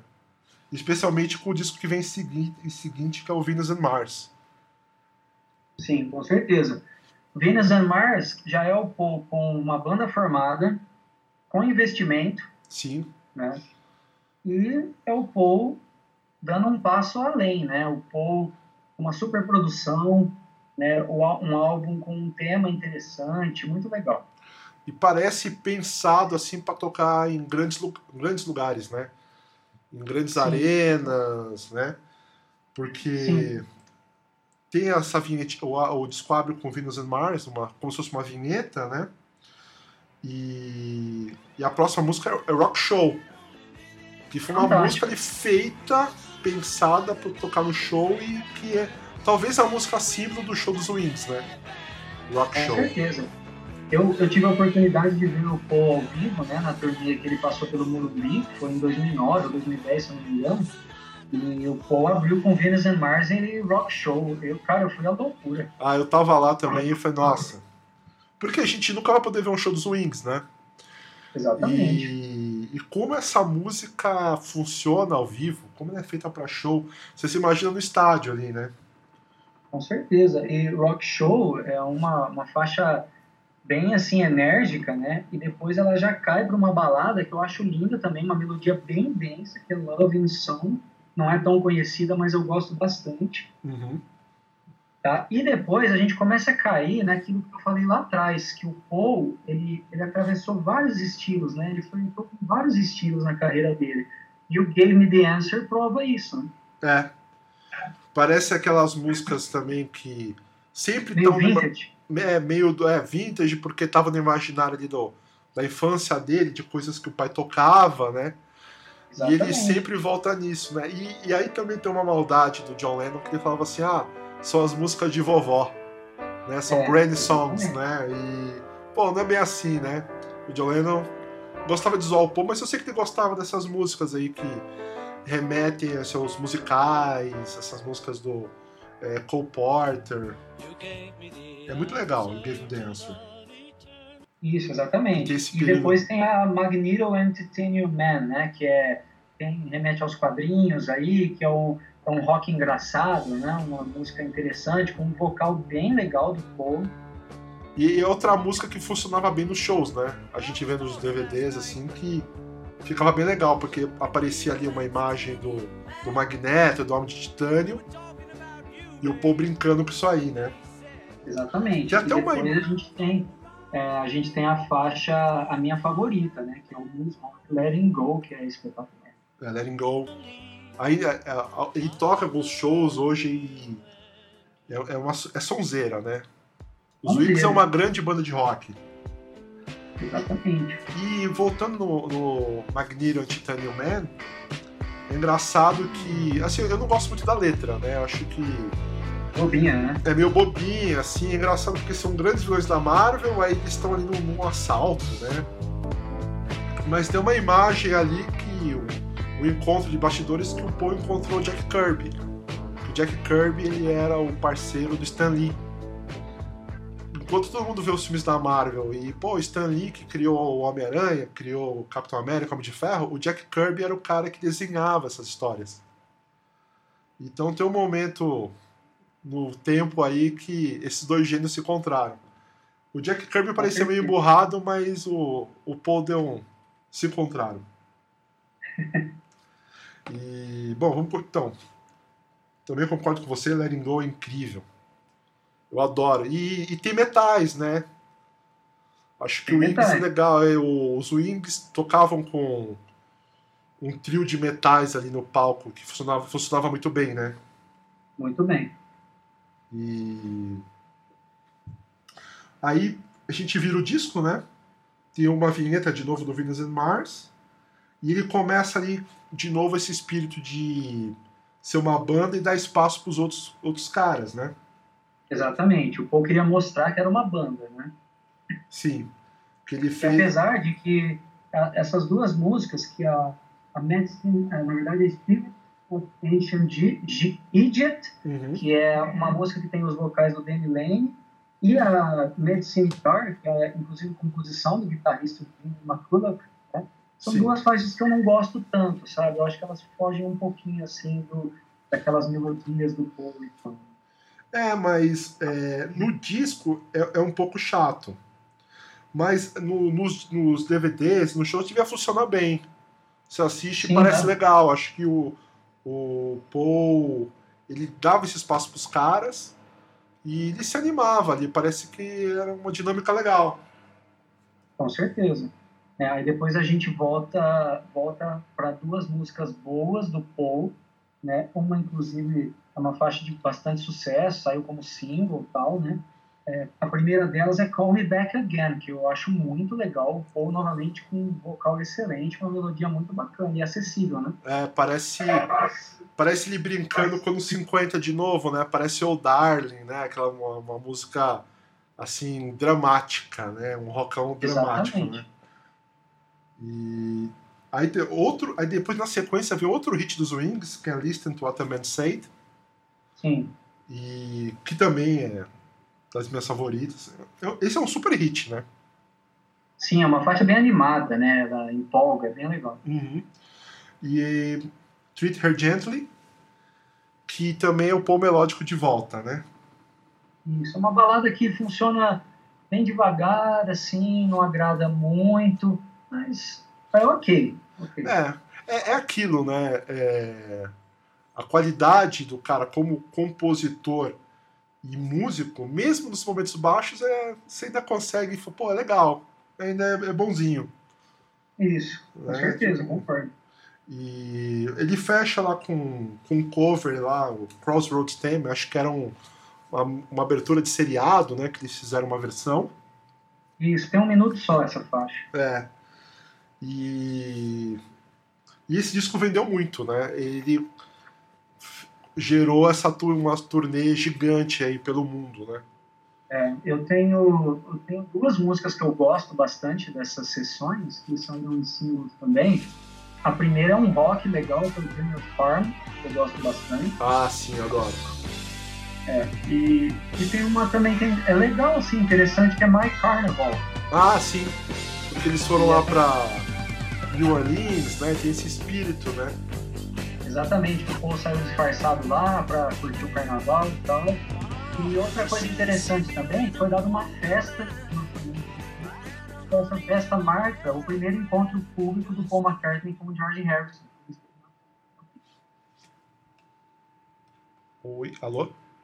Peraí que baixou. Ah, o, é que ficou, o volume ficou bem baixo. Que o, ah. o Paul reencontrou o George nessa festa, né? Exatamente, na festa de lançamento do disco. É, então, os caminhos. É que assim, como o Paul começa a se expor mais e tá mais na América, nos Estados Unidos, ele acaba reencontrando eles, né? Acho que até tem uma festa que aparece o Ringo ali, o backstage do, dos Wings também, né? É, o Ringo foi o Boa Praça, né? É. Ele manteve amizade com todo mundo, né? Ele é o cara que juntou, acaba sendo, sendo elo desses caras, né? Mas é, se, você mediador, pensar, né? se você pensar bem, sempre foi, né? Ele era o. Enquanto todo mundo era um maluco, ele, é, ele era o cara família ali no meio, talvez. Precisava, era menos né? técnico, né? Mas o, tinha um valor importantíssimo para os Beatles. Né? Sim. E é engraçado também que nesses. Eu estava assistindo essa, esse DVD da, das, das turnês, né? Essa de 76, que gerou esse disco aí, o, o triplo, que é o Over America, né? E tem uma entrevista do Paul, antes do show, que o cara pergunta se ele não estava muito velho para continuar tocando. e ele fala assim: ah, não, mas eu acho que 34 anos tá bom ainda. né? E aí você vê que é uma entrevista, uma pergunta que o cara responde até hoje, né? E até hoje ele tá aí, né? Quase 80. Acho que esse ano ele vai fazer 78 é. anos, né? E tem turnê. Então, tá aí. Tá aí. Claro que, claro que a voz não é mais a mesma e tudo mais, mas é, o cara tá tocando, você vê a banda do cara tocando, o Paul tocando, é. É, então tem, tem momentos. Quem não é, viu o Paul ao vivo é, tem que aproveitar. Cara. Tem que aproveitar. Porque ele dá o máximo, né? Sim, não é. Show de quase três horas, né? Show de quase três horas e. Pensando bem, ele não tem medo de se expor, né? Que ele vai lá e canta Helter Skelter. Essas Exatamente. músicas que precisa, ele se expõe mesmo e, pô, tem que ver. Pois é, e os Wings venderam bastante, né? Como Venus and Mars, e saíram em turnê. Uhum. Fizeram aí uma turnê com Windows Over América e tudo mais. E no meio da turnê eles deram uma pausa para entrar em estúdio para gravar o Wings at the Speed of Sound, para depois sair e dar continuidade à turnê. Falando em vender bastante, esse disco também vendeu bastante, né? Também Sim, é, é, um sucesso, né? Sim. Entre ele e o Venus and Mars, eu gosto mais do Venus and Mars como um todo. Sim. Mas o Wings at, é, mas o Wings at the Speed of Sound tem músicas que encaixaram ali, né? É, dá a impressão, às vezes, que como o Paul compõe muita coisa muito rápido, assim, e, ou então não, tem fases que compõe muita coisa, que alguns discos parece que tem um momento mais alto, assim, tipo, digamos assim, ele tem muitas músicas, ele solta um disco bom. E aí ele tá tão animado que ele pega as coisas que sobraram e lança outro disco, o disco seguinte. Exatamente. Né? Então eu acho que aconteceu isso assim em vários momentos. Eu acho que o Venus and Mars ele é um ponto alto, aí sobraram algumas coisas, Speed of Sound. Eu acho que o depois, né, o Tug of War é um discão. Aí sobrou um monte de música, ele foi lá e fez o Pipes of Peace. É perfeito eu essa tenho, comparação. Eu tenho essa impressão. Então, mas se bem que ainda tem coisas aqui no Speed of Sound que ainda parecem assim, bem originais, bem trabalhadas, que é o Let Them In. Sim, a faixa, é a de abertura, a faixa de abertura. pega um ouvinte de cara, né? Você ouve e você fala, nossa, isso é diferente. Isso é Opa, diferente. Mas é legal, né? E é um hit dos Wings, né? Muito legal. E... É, dá pra falar dessa música, tipo, é, de novo, é pôr no piano, mas ele brinca um pouco ali com o vocal, como se fosse os Everly Brothers ele cita o John Lennon, ele cita o irmão dele. É uma música que parece bobinha, mas tem muita coisa. Com certeza. E é uma música que, assim, pega, né? Ela, ela pega o ouvinte, ela, ela é acessível. É. Então virou hit, né? Virou hit. Eu tenho a impressão, assim, que os Wings era como se fosse o, os Foo Fighters. O, o que os Foo Fighters Uhum. são hoje, sabe? Tipo, Sim. você não tem aquela importância histórica, por exemplo, que o, que o Nirvana teve, e isso você compara com os Beatles, mas os Foo Fighters, tipo, soltam hits atrás do outro, fazem super shows, e tem essa figura que envelheceu super bem, que é o Dave Grohl. Eu imagino os Wings como se fossem os Foo Fighters hoje, sabe? E, e tem outra música aqui que eu acho que é super simbólica, que é o Silly Love Songs.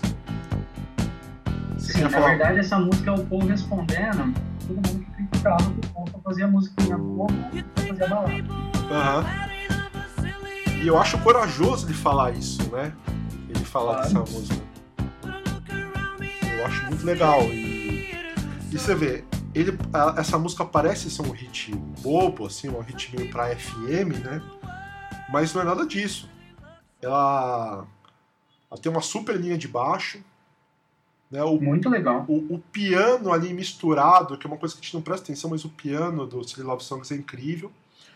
E, de novo, ele aproveita. É como se fosse o, o grande aumento dos Wings, né? Porque ele aproveita as harmonias com a Linda e com o Danny Lane e faz talvez que é essa música mais. a música símbolo dos Wings, que é o Silly Love Songs.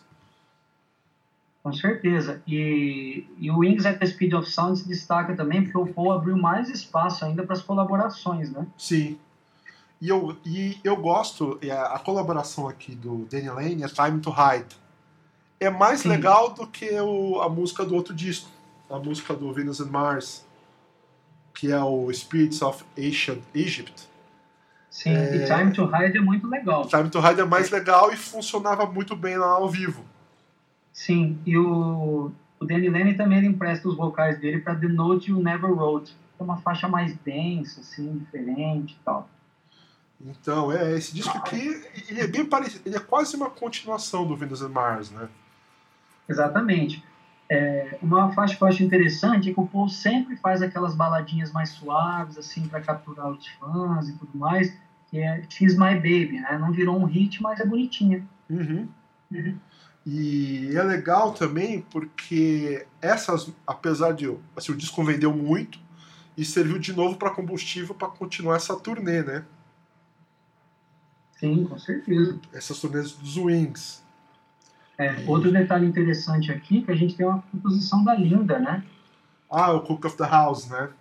Sim, uma faixa, né, ok e tal, não é brilhante como as do Paul, mas tá aí, a Linda, a Linda que não sabia, não era, não sabia nem tocar, o Paul ensinou a música, a Linda a tocar, porque ele queria ela ao lado dele, né, nas turnês, como membro da banda, e aí tá, passando a fazer uma musiquinha aí, House. É, ho- hoje a gente sabe que ela ia gravando, né? Eles iam gravando coisinhas com ela lá, porque ela soltava poucas músicas, né? Durante o passar do tempo, né? Mas depois, quando ela, ela morreu e aí saiu o disco póstumo, e se bem que isso foi lançado até como single, mas ela fez uma música que tem a pegada reggae, que é aquela Seaside Woman, é uma música legal, Foi legal, foi legal, com certeza. né? né? A gente tem também no disco é, é uma composição do Jimmy McCulloch, né, que é o Lionel Jungle, que eu Uhum. acho ok, né? E tem uma música que o próprio Joe English, o baterista, ele canta e ficou bem legal. Eu acho o Must Do Something About It bem legal, bem diferente. É, ele é- eu, eu gostava, eu acho que ele era bem figura esse Batera, viu? Ele é muito nos 70. Com certeza. Barbudo nossa. meio gordo. É, com É. certeza. Ele ficava balançando, batendo a cabeça o tempo todo lá. tal. Coçando a cabeça o tempo inteiro tal. E aí na sequência a gente só pode dar uma, pode dar uma passada, né? Que essas turnês foram registradas depois no disco Wings Over America, que é o disco triplo, né? Exatamente. E o, o Windows Over America, ele, eu tenho uma, um Blu-ray do Paul, né, um box que chama The McCartney Years, que tem os videoclipes tal, da carreira do Paul. E, e no McCartney Years, eles incluíram um pedacinho desse show. Né? Aí eu falei, pô, não, eles precisam lançar esse, esse show completo, né? Uhum. Porque só tinha saído em LD. Você lembra do LD, né? Sim. Então, era aquele disco, é, é, era um CD é. gigante, né? Exatamente. Então eu consegui uma versão que foi extraída do Laserdisc, consegui, era de cabeceira, assim. Eu assisti e fiquei louco, cara, achei fantástico. Até que saiu em Blu-ray finalmente, aí eu comprei, saiu junto com, com o Archive Collection aí. Seu... E o Blu-ray é extremamente recomendado, cara. O Rock Show, né? É, o Rock Show, tanto o encarte quanto a qualidade, a produção é fantástico. É lindo, Ele né? retrata né? muito bem o que foi essa turnê. Não, é, é muito legal, porque nessa turnê ele juntou todos esses hits que ele acumulou aí nesses seis anos, né? Você vê, olha como ele começava o show. Ele começava com um medley de Venus and Mars, Rock Show e Jet. Exato. Né, se eu tivesse lá, podia ter acabado, podia ter morrido depois. Começar o show com essas três músicas, emendava com Let Me Roll It, aí começava ali meio a brincadeira, né? Porque tem a música. recentes, discos né? recentes tal, mas ele começa a encaixar músicas dos Beatles. Da né? carreira solo. Da carreira solo, né? E uma coisa que eu acho interessante é que, como ele já pensava assim, num show mais caprichado, e tinha um momento lá que eles sentavam e faziam um set acústico, né? Exato. Eles tocavam lá o, Black, o Bluebird com Blackbird, né? E tem uma que Yesterday. eu acho. Yesterday, que devia ser o momento que o estádio vinha abaixo, né? Porque as pessoas estavam naquele. Fazia pouco tempo que os Beatles tinham acabado, né? Sim. E, e tem um cover que praticamente quem canta é o Danny Lane, que é o Richard Corey, que é uma música do Simon Garfunkel. É, verdade. Composto e, pelo Paul Simon. Pelo Paul Simon. E eu acho legal eles fazerem esse set acústico, porque esse set acústico incluía I've Just Seen a Face, que é uma música dos Beatles que está lá no Help. Sim. Mas que para mim tem muita cara de Paul Simon essa música. Com certeza. E né? tem cara de algumas das músicas do Wings, que puxam mais pro country e tudo mais. É, eles. É, são, dois, são dois compositores que eu adoro, né? O Paul Simon e o Paul McCartney. Então, eu acho que ali aqui é meio que acontece um crossover, né? Dá essa impressão. E, bom, acho esse disco aqui vendeu horrores, né?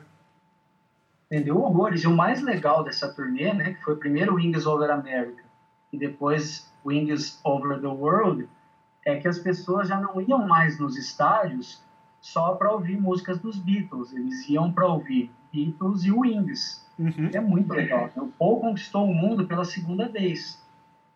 E, essas, e o Wings tinha muita popularidade, né?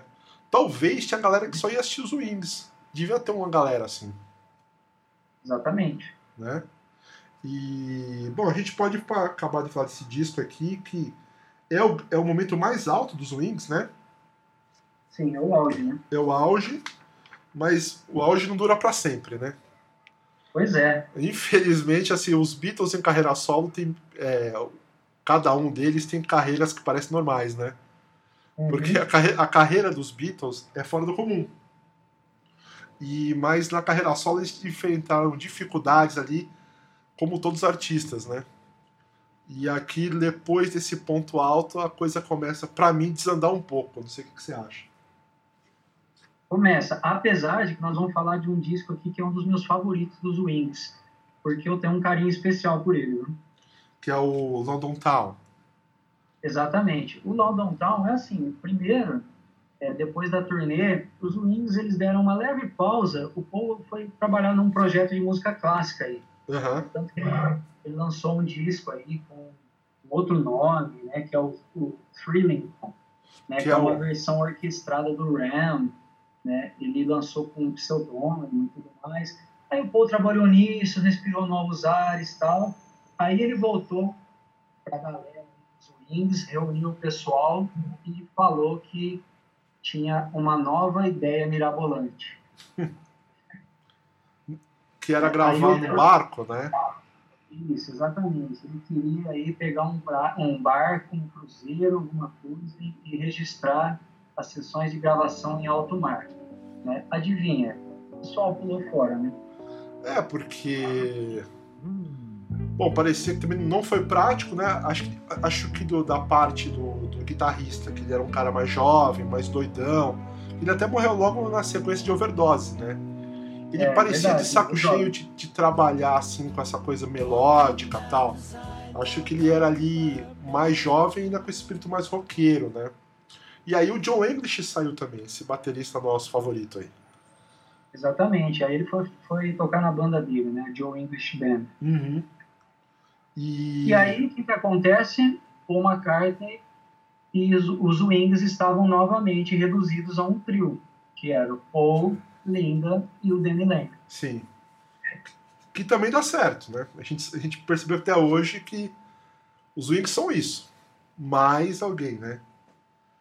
Exatamente. E o London Town, nessas sessões de gravação, nós tivemos a primeira vez que o Paul conseguiu superar os Beatles nas vendas de um compacto.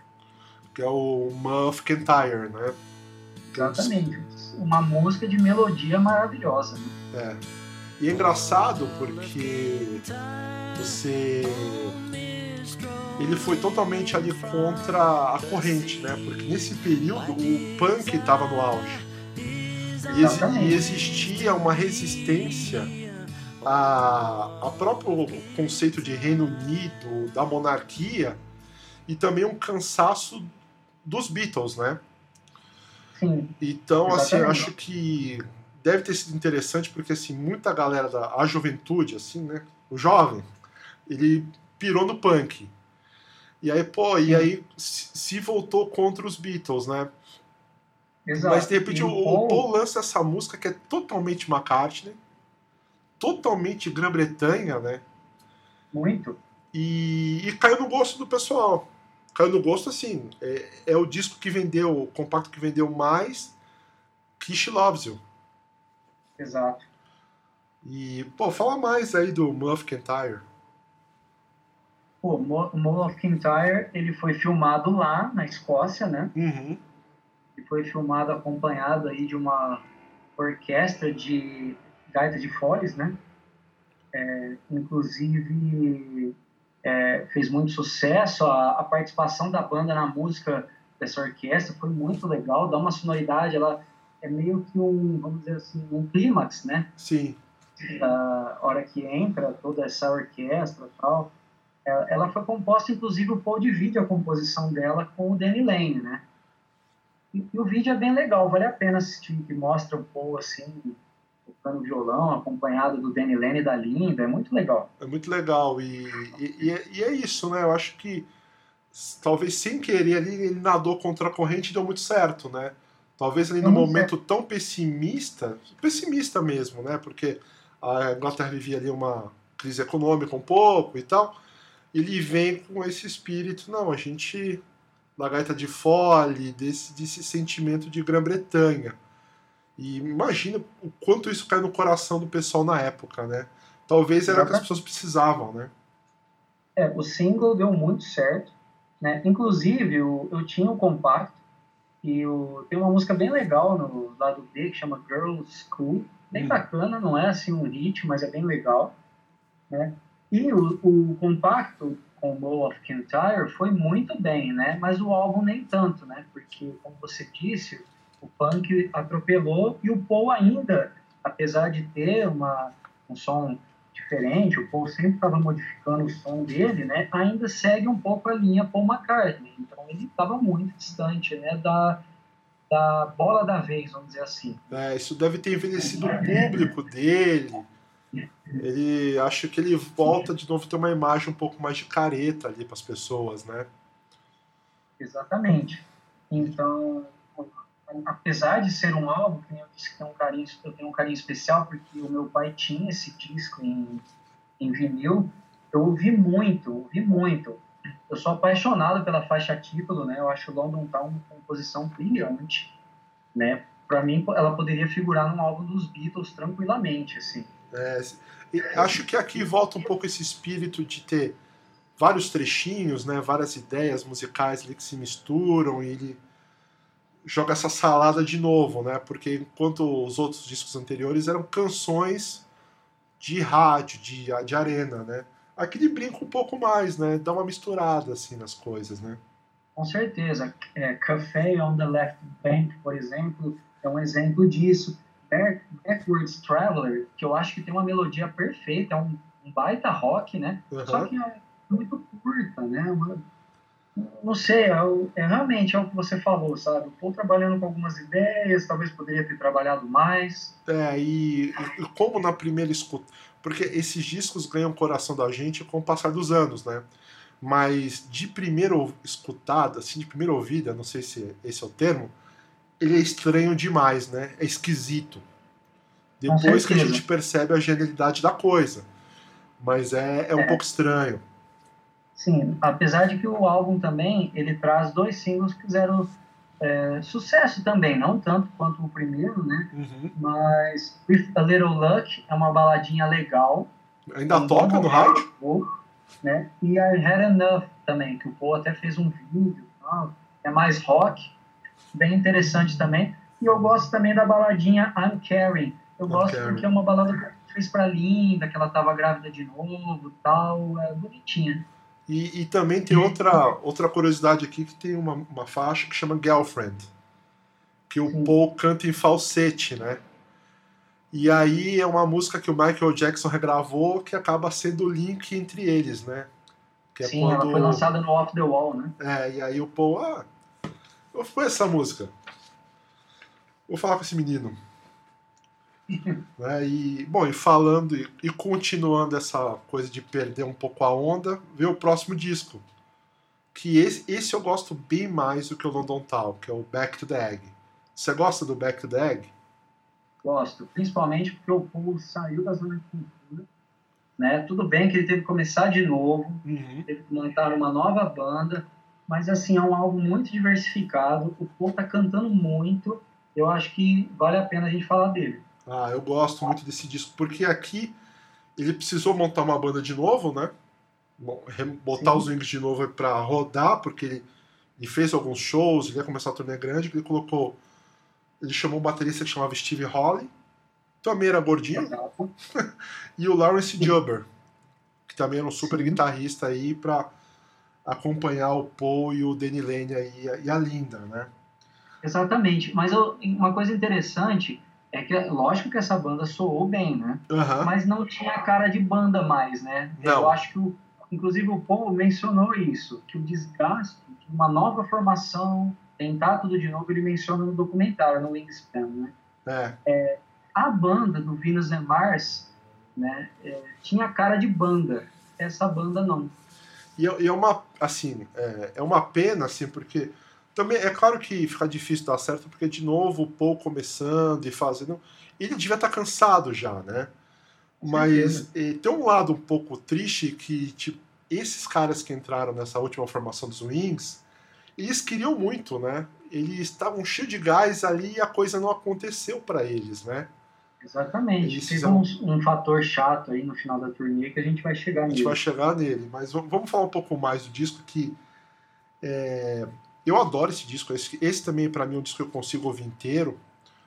Mas ele deve ter pegado ali mal, porque eu acho que, de novo, o Paul perdeu a. Foi atropelado pelo punk, né? E tem elementos Sim. de punk, de coisas mais pesadas, só que aquela onda já tinha um pouco passado, né? E ele deve ter parecido um pouco ultrapassado para a galera que escutava na época. E, Com certeza. Mas hoje a gente distanciado disso é um discão. Nossa, com certeza. Tipo, o Paul abre com uma pegada, com uma vinheta né, de abertura, mas Getting Closer, nossa, que pegada. Pegada. E, e aí ele tem sons diferentes ali, tem pessoas se. Tá brincando muito Sgt. Peppers, né? Ah, um, uma sintonia de rádio, outra música que emenda e vai que vai. Esse disco, apesar de ele parecer um pouco lado B, que acho que ele praticamente não tem hits, né? Ele, ele lançou vários singles, né? Mas desse disco, ele fez um monte de clipe, mas é um disco que não fez tanto sucesso. Infelizmente, né? Mas é um disco bem legal. E é um disco Nossa. que é, ele fez um projeto lá que juntou um monte de caras famosos do rock da época, lá com o Pete Townsend, The Who, Ele gravou David a música. Gilmour? Oi? O David Gilmour. E Isso. pra fazer um, um projeto beneficente, né? Ele fez a música Rockestra e cantou no The Concert of Campuchea.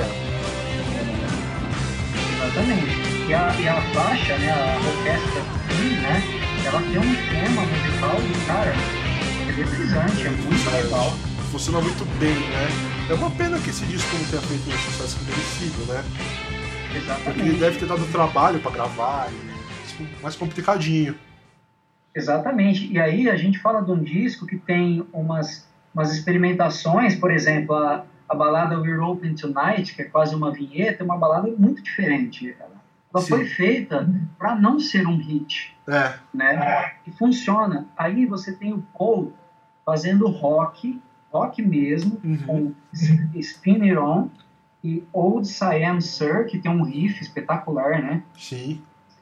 Então, e do outro lado, você tem o Paul flertando com o pop, por exemplo, a balada meio pop, não é bem uma balada, é mais pop até, que é Arrow Through Me, que eu acho muito legal, cara. É muito legal. E tem esses sintetizadores, assim, né?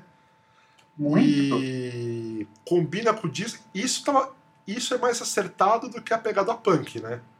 Exatamente. Tem uma faixa do Danny Lane, que é a, a faixa do Danny Lane que chega próximo de ser um hit, né? Que é, É. Again and Again and Again, que é muito legal, né? É muito legal.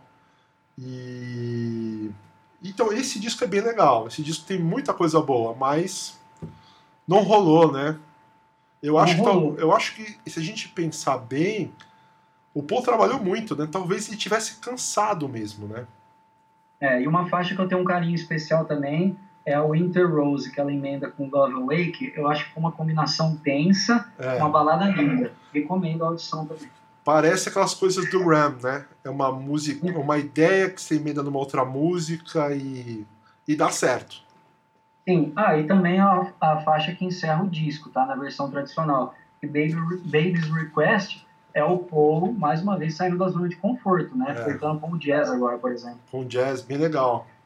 É. Mas a coisa não deu, não deu certo. É, não Os deu Wings. certo, né? Os Wings saíram em turnê aí, o Paul fez uma besteirinha, né? É, então. Mas acho que antes dessa besteirinha aqui tem o McCartney 2. Exatamente. Que, de novo, é o Paul tocando sozinho. Só que hoje a gente sabe que muita coisa que ele tocou, gravou nesse disco, ele tentou com essa formação dos Wings, do, Sim. do Back to the Egg, né? E aqui, ela tem um exemplo, né? com a minha, por exemplo, que ele até lançou com um símbolo de rock ali, né? E, e que é uma música que tem outra história interessante, né? Com a Up. Que é, que é uma música. É um, super, é um hit muito legal, Com mas, certeza. mas que é uma música que tocou o John Lennon lá na casa dele, né? Que o John Lennon tava cinco anos sem gravar, apesar de compor o tempo inteiro, e Coming Up mexeu e falou, pô, eu posso gravar também. E tem uma história aí que o Coming Up reacendeu a chama do John Lennon lá no Dakota. Com certeza. E aqui nesse disco que a gente vai falar agora, o McCartney 2, é um disco experimental, né? Apesar de Com ter hits, é um disco que tá cheio de sintetizadores, de música eletrônica. É um disco estranho. Mas é, É, na engraçado. verdade, Fala. é, eu tenho o McCartney 2 em vinil, né? E eu tenho o McCartney 2 da Archive Collection também. Né? é. O McCartney 2, na verdade, o Paul não tinha intenção de lançar, né? Ele ficou brincando na casa dele lá com alguns temas, algumas coisas aqui, porque como você disse, o- os Wings ainda existiam, então tinha muita coisa que o Paul experimentava ali que não cabia, não cabiam numa banda de rock, né? Porque o Wings era, apesar das experimentações, era uma banda de rock, né? Então é por isso que esse material acabou sendo aproveitado depois, né? É. E, e ele é um disco engraçado, né? Porque, e você vê, a gente tá falando que o cara é, fazia muitas concessões, né? Tipo, ah, de, de ter hits, de, de ter uma banda e tal. Aí todo mundo, pô, o Paul é o, é o Beatle careta, né? E, pô, mas as pessoas não sabem que ele fez esse disco aqui, esse disco maluco. Esse disco aqui que você vê nas fotos do Archives lá, tocando bateria no banheiro. E aí ele tá professor Pardal total, né? Fazendo coisas diferentes, essas É, a, mexendo sim, nas fitas. estava na época dos sintetizadores, então tanto que o Archive Collection traz uma faixa bônus que chama Check My Machine, Uhum. né? Tipo, é o povo brincando com os equipamentos que ele comprou, entendeu? E é engraçado que aqui no.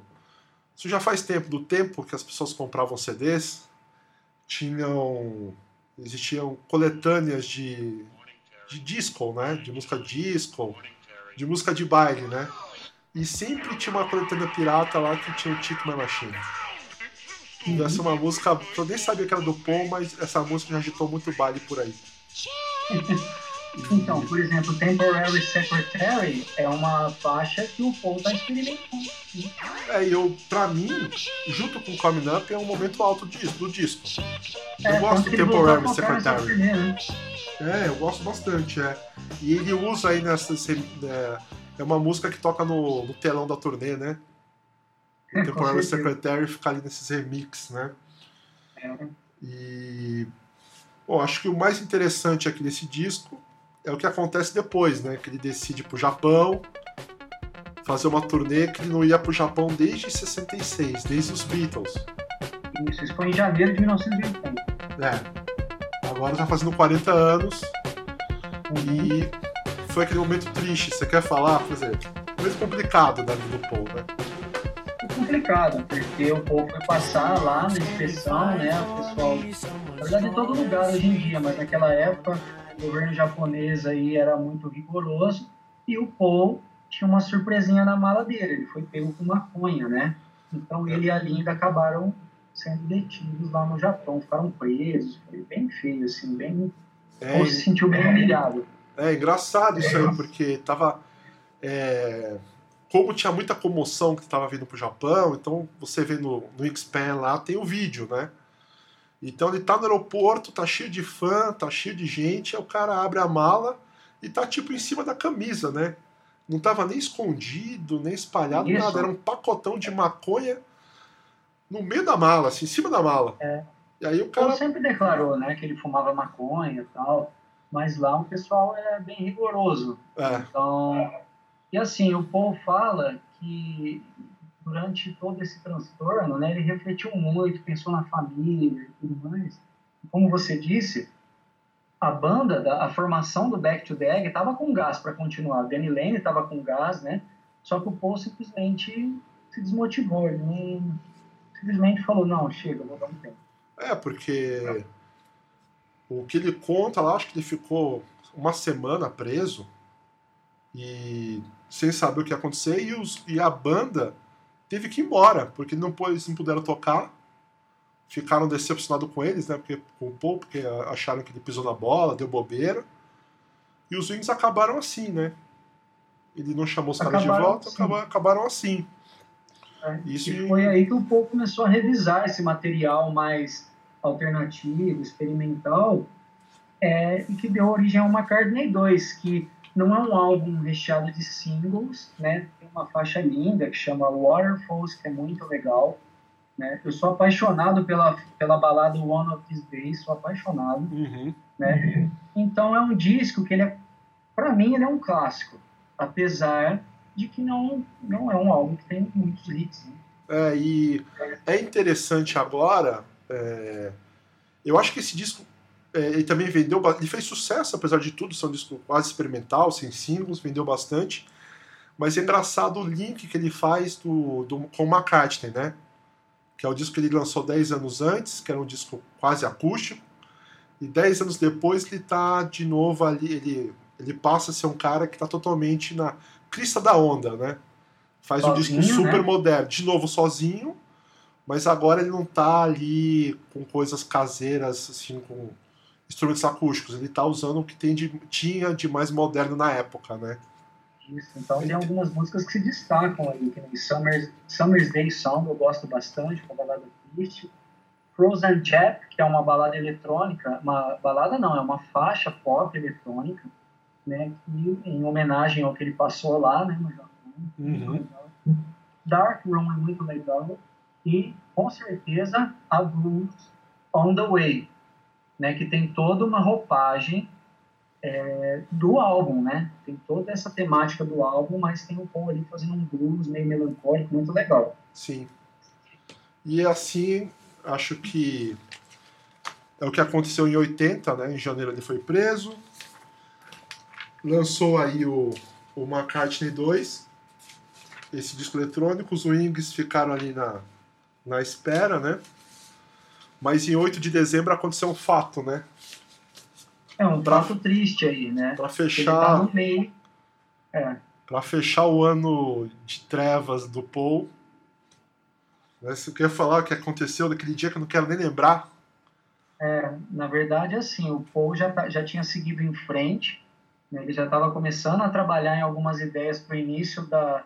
Para o início não, para o retorno da sua carreira solo, né? Ainda com o Danny Lane como parceiro tal, né? Uhum. Trabalhando em algumas coisas, só que no meio das sessões aí, ele, a gente recebeu, né? O Paul recebeu a notícia, o mundo recebeu a notícia que o John Lennon tinha sido assassinado. Isso. E foi um choque, né? Você imagina, né? Porque uhum. eles pareciam, eles ficaram muito tempo, muito tempo brigados e pareciam que tinham reatado ali a, a amizade e tal mas eles não estavam se encontrando, né? Não, exatamente. E... O Paul ficou muito sentido, tanto que o, o próximo álbum dele, que a gente vai falar na, no próximo episódio aí, é muito emotivo, é né? um dos melhores álbuns da carreira do Paul e foi muito influenciado por esse fato. Por esse fato. E é uma pena, né, que, claro, além dessa tragédia, é, tudo, essa, tudo isso que o Paul viveu nos anos 70, né, acabando em 80, assim, num momento tão triste, né? Tipo, o cara foi preso, ele tinha ali. Ele ficou na cadeia no Japão sem saber, não, não conseguia nem se comunicar. Tinha quatro filhos pequenos, a banda acabou e aí o John Lennon foi assassinado no fim desse ano, né? Exatamente. E com a virada da, da década e tal, né? Muitos esperavam que o Paul e o John pudessem trabalhar juntos e tudo mais, né? Com o fim dos Wings também acabou que não deu certo, né? É, foi aquele um... cara, aquele, aquele babaca lá, acabou fazendo o que fez, né? Acabou fazendo o que fez, é... Você imagina, né? E... Mas fica, vamos continuar esse papo no próximo episódio, então, André. Porque Isso, rendeu, né? Vamos, é, nós vamos lembrar um pouquinho sobre o assassinato do John, porque ele está no meio das sessões aí do, do retorno da carreira solo do Paul, né? Sim. E o, é interessante também como tudo é meio cíclico, né? E em fases, o, no próximo episódio a gente vai entrar no Tug of War. E que também tem uma coisa simbólica ali que é o, quando o Paul faz 40 anos, né? O Paul faz 40 anos e ele volta a trabalhar com o George Martin, né? George Martin. Então muita coisa boa vai acontecer. Não temos mais o Wings, mas a gente vai ter uma enxurrada de sucesso da FM, da Alpha, da na Antena 1, quando você vai no dentista e toca Ebony Ivory e toca Pipes of Peace, são as músicas que o Paul foi, fez nos anos 80, que é um material que eu gosto bastante. Eu também gosto bastante e é um novo McCartney, tá? Eu... Ele mergulha mais no pop, né? Experimenta mais também, porque o Wings era uma banda de rock. Agora o Paul estava sozinho, ele podia fazer o que ele quisesse. O que ele quisesse. Pro bem e pro mal. Isso, né? exatamente. Né? Tem muito, muitos acertos alguns erros que nós vamos falar também, mas a maioria são acertos. Pô, André, foi legal. A gente falou quase duas horas. Muito legal. E na próxima a gente vai falar mais duas horas de pó nos 80, beleza? Certeza, isso aí. Cara, foi super legal. Eu agradeço aí pelo espaço e sempre que você quiser falar de Beatles, tamo junto. Vamos, vamos. E quem quiser, 80minutos.com.br, né? Isso, entra lá, avalia os seus álbuns favoritos. Se você gosta de escrever, os seus álbuns favoritos, tá? Uh, lá não tem imparcialidade, a gente respeita a sua opinião, você não precisa ser um jornalista, é um espaço para você relatar qual foi a sua experiência durante os 80 minutos da audição de um CD. Sim. E é 80 minutos numeral? 80, 80 minutos? Isso, número 80 minutos.com.br. E aí eu sigo tudo, eu sigo o Instagram, o Facebook, o Twitter, vocês estão lá. É isso então, aí, o site está crescendo. Cara, um abraço, até o próximo. Um abraço e é isso aí. Vamos continuar, vamos falar, vamos falar da carreira do povo para a galera aí que Tem muita coisa que merece ser ouvida. Vamos, porque ele vai encontrar o Steve Wonder e eu gosto do Steve Wonder. Steve É Wonder é outro aí. gênio. Um abraço, André. Bem,